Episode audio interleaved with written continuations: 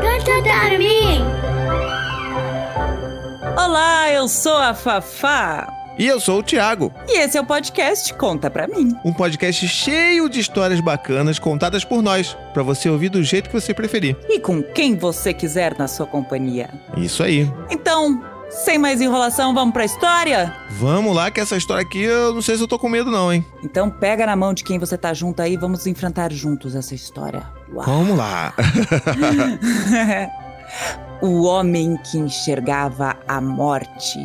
Uma das histórias que está no livro Contos de Enganar a Morte, de Ricardo Azevedo, publicado pela editora Ática.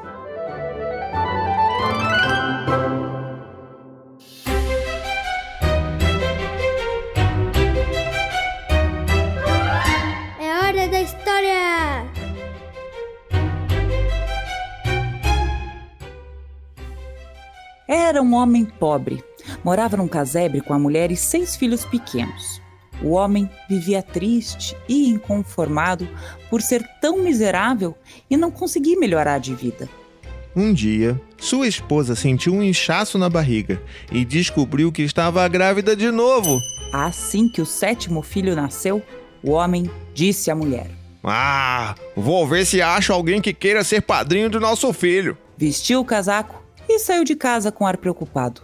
Temia que ninguém quisesse ser padrinho da criança recém-nascida. Arranjar padrinho para o sexto filho já tinha sido difícil. Quem ia querer ser compadre de um pé rapado como ele? E lá se foi o homem, andando e pensando. E quanto mais pensava, mais andava inconformado e triste. Mas ninguém consegue colocar rédeas no tempo. O dia passou, o sol caiu na boca da noite e o homem ainda não tinha encontrado ninguém que aceitasse ser padrinho de seu filho. Desanimado, voltava para casa, quando deu com uma figura curva, vestindo uma capa escura, apoiada numa bengala. A bengala era de osso. Se quiser, posso ser madrinha de seu filho. Hum, quem é você? Sou a morte. O homem não pensou duas vezes. Aceito. Você sempre foi justa e honesta, pois leva para o cemitério todas as pessoas, sejam elas ricas ou pobres. Sim, quero que seja minha comadre, madrinha do meu sétimo filho. E assim foi. No dia combinado, a morte apareceu com sua capa escura e sua bengala de osso. O batismo foi realizado. Após a cerimônia, a morte chamou o homem de lado. Fiquei muito feliz com seu convite. Já estou acostumada a ser maltratada. Em todos os lugares por onde ando, as pessoas fogem de mim, falam mal de mim, me xingam e amaldiçoam. Essa gente não entende que não faço mais do que cumprir minha obrigação. Já imaginou se ninguém mais morresse nesse mundo? Não ia sobrar lugar para as crianças que iam nascer. Na verdade, você é a primeira pessoa que me trata com gentileza e compreensão. Quero retribuir tanta consideração. Pretendo ser uma ótima madrinha para seu filho. A morte declarou que para isso transformaria o pobre homem numa pessoa rica, famosa e poderosa. Só assim você poderá criar, proteger e cuidar de meu afilhado. O vulto explicou então que, a partir daquele dia, o homem seria um médico. Médico? Eu? Mas eu de medicina não entendo nada! Preste atenção. Mandou o homem voltar para casa e colocar uma placa dizendo-se médico.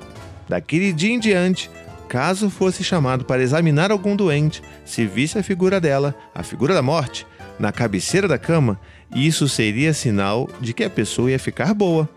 Em compensação, se me enxergar no pé da cama, pode ir chamando o coveiro, porque o doente logo, logo vai esticar as canelas.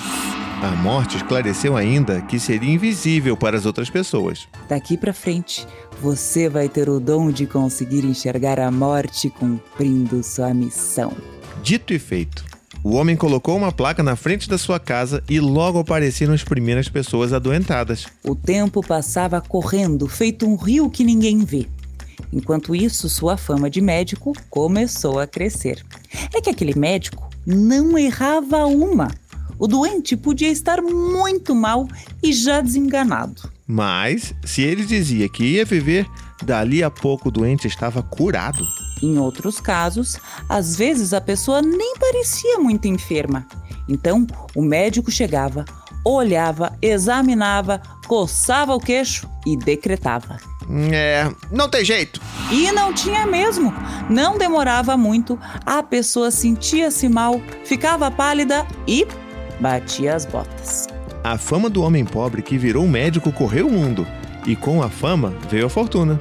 Como muitas pessoas curadas costumavam pagar bem, o sujeito acabou ficando rico. Mas o tempo é um trem que não sabe parar na estação. O sétimo filho do homem, o afilhado da morte, cresceu e tornou-se adulto. Certa noite, bateram na porta da casa do médico. Dessa vez, não era nenhum doente pedindo ajuda. Era uma figura curva, vestindo uma capa escura, apoiada numa bengala feita de osso. A figura falou em voz baixa: Caro compadre, tenho uma notícia triste. Sua hora chegou. Seu filho já é homem feito.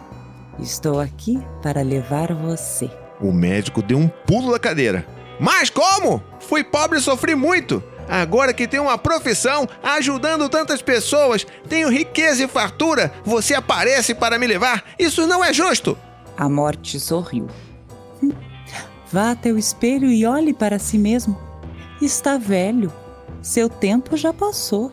Mas o médico não se conformava e argumentou, e pediu, e sugeriu, e suplicou tanto que a morte resolveu conceder mais um pouquinho de tempo. Só porque somos compadres, só por ser madrinha de seu filho, vou lhe dar mais um ano de vida, disse ela antes de sumir na imensidão. O velho continuou a atender gente doente pelo mundo afora. Um dia recebeu um chamado. Era urgente. Uma moça estava gravemente enferma. Disseram que seu estado era desesperador. O homem pegou a maleta e saiu correndo. Assim que entrou no quarto da menina, enxergou, parada, ao pé da cama, a figura sombria e invisível da morte, pronta para dar o bote. O médico sentou-se na beira da cama e examinou a moça. Era muito bonita e delicada. O homem sentiu pena uma pessoa tão jovem, com uma vida inteira pela frente, não podia morrer assim sem mais nem menos. Ah, isso tá muito errado, o médico pensou. E tomou uma decisão. Já estou velho, não tenho nada a perder. Pela primeira vez na vida, vou ter que desafiar a minha comadre. E rápido, de surpresa, antes que a morte pudesse fazer qualquer coisa, deu um jeito de virar o corpo da menina na cama, de modo que a cabeça ficou no lugar dos pés e os pés foram parar do lado da cabeceira. Fez isso e berrou: Tenho certeza! Ela vai viver! E não deu outra. Dali a pouco, a linda menina abriu os olhos e sorriu como se tivesse acordado de um sonho ruim. A família da moça agradeceu e festejou. A morte foi embora contrariada. E no dia seguinte, apareceu na casa do médico. Que história é essa? Ontem você me enganou. Mas ela era ainda uma criança. E daí? Aquela moça estava marcada para morrer. Você contrariou o destino. Agora vai pagar caro pelo que fez. Vou levar você no lugar dela. O médico tentou negociar. Disse que queria viver mais um pouco. Nós combinamos um ano. Nosso trato foi quebrado. Não quero saber de nada. Venha comigo. Olha, lembre-se de que até hoje eu fui a única pessoa que tratou você com gentileza e consideração. A morte balançou a cabeça. Quer ver uma coisa? E num passe de mágica transportou o médico para um lugar desconhecido e estranho. Era um salão imenso, cheio de velas acesas de todas as qualidades, tipos e tamanhos. É, o que, que é isso? Cada vela dessas corresponde à vida de uma pessoa. As velas grandes, bem acesas, cheias de luz, são vidas que ainda vão durar muito. As pequenas são vidas que já estão chegando ao fim.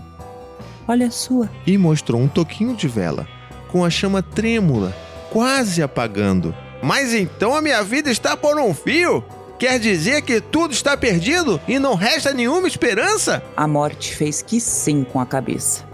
Em seguida, transportou o médico de volta para casa. Ah, eu tenho um último pedido a fazer, suplicou o homem, já enfraquecido, deitado na cama. Antes de morrer, eu gostaria de rezar o Pai Nosso. A morte concordou, mas o velho médico não ficou satisfeito. eu quero que você me prometa uma coisa. Jure de pé junto que só vai me levar embora depois que eu terminar a oração. A morte jurou e o homem começou a rezar. Pai nosso que. Começou, parou e sorriu. Vamos lá, compadre. Termine logo com isso que eu tenho mais o que fazer. Ah, coisa nenhuma! exclamou o médico, saltando vitorioso da cama. Você jurou que só me levava quando eu terminasse de rezar? Pois bem, pretendo levar anos para acabar com a minha reza. Ao perceber que tinha sido enganada mais uma vez, a morte resolveu ir embora. Mas antes fez uma ameaça. Deixa que eu pego você. Dizem que aquele homem ainda durou muitos e muitos anos. Mas um dia, viajando, deu com o corpo caído na estrada. O velho médico bem que tentou, mas não havia nada a fazer. Que tristeza! Morrer assim sozinho no meio do caminho! Antes de enterrar o infeliz, o bom homem tirou o chapéu e rezou o Pai Nosso. Mal acabou de dizer amém, o morto abriu os olhos e sorriu. Era a morte, fingindo-se de morto. Agora você não me escapa. Naquele exato instante, uma vela pequena, num lugar desconhecido e estranho, estremeceu e ficou sem luz.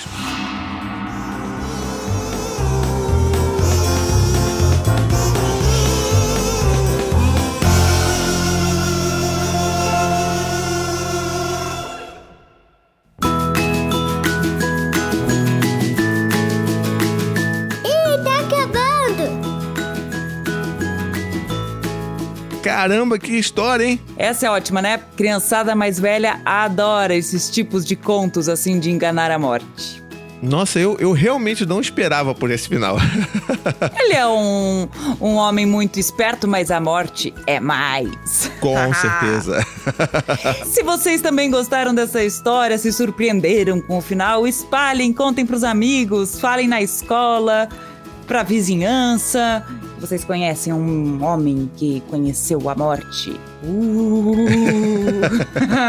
E se você adulto que tá aí gosta muito desse nosso trabalho, não esquece que você pode dar cinco estrelas pra gente na nossa avaliação lá no Apple Podcast. Isso ajuda a gente pra caramba e você também pode ajudar a gente apoiando a nossa campanha de financiamento coletivo. É isso mesmo! Em apoia.se barra Conta Pra Mim Podcast, você fica sabendo como nos apoiar, conhece também as recompensas e tudo mais. E se você quiser ouvir mais conteúdos criados com muito carinho, muito cuidado para as crianças, tem o nosso outro podcast da casa que é o Coisa de Criança. Para crianças e adultos curiosos. É isso aí. E se você quiser ouvir mais histórias, eu tenho um podcast e também um canal no YouTube, ambos chamados Fafá Conta.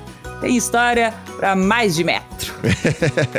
ah, procurem a gente no Instagram, a gente nunca fala do Instagram. Como é que é o nosso Instagram mesmo, Thiago? É verdade, o arroba Conta Pra Mim Podcast. Vai lá que tem as nossas fotos, tem as fotos das nossas caras lá pra você saber como é que a gente se parece. E a gente coloca também quais são os episódios que estão entrando no ar. É verdade. Então é isso aí, pessoal. Um beijo grande e até a próxima. Tchau! Um beijo, até a próxima e tchau, tchau.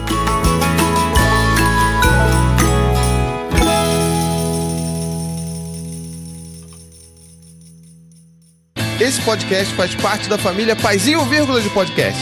Para mais textos, vídeos e podcasts, visite lá o paizinho.com.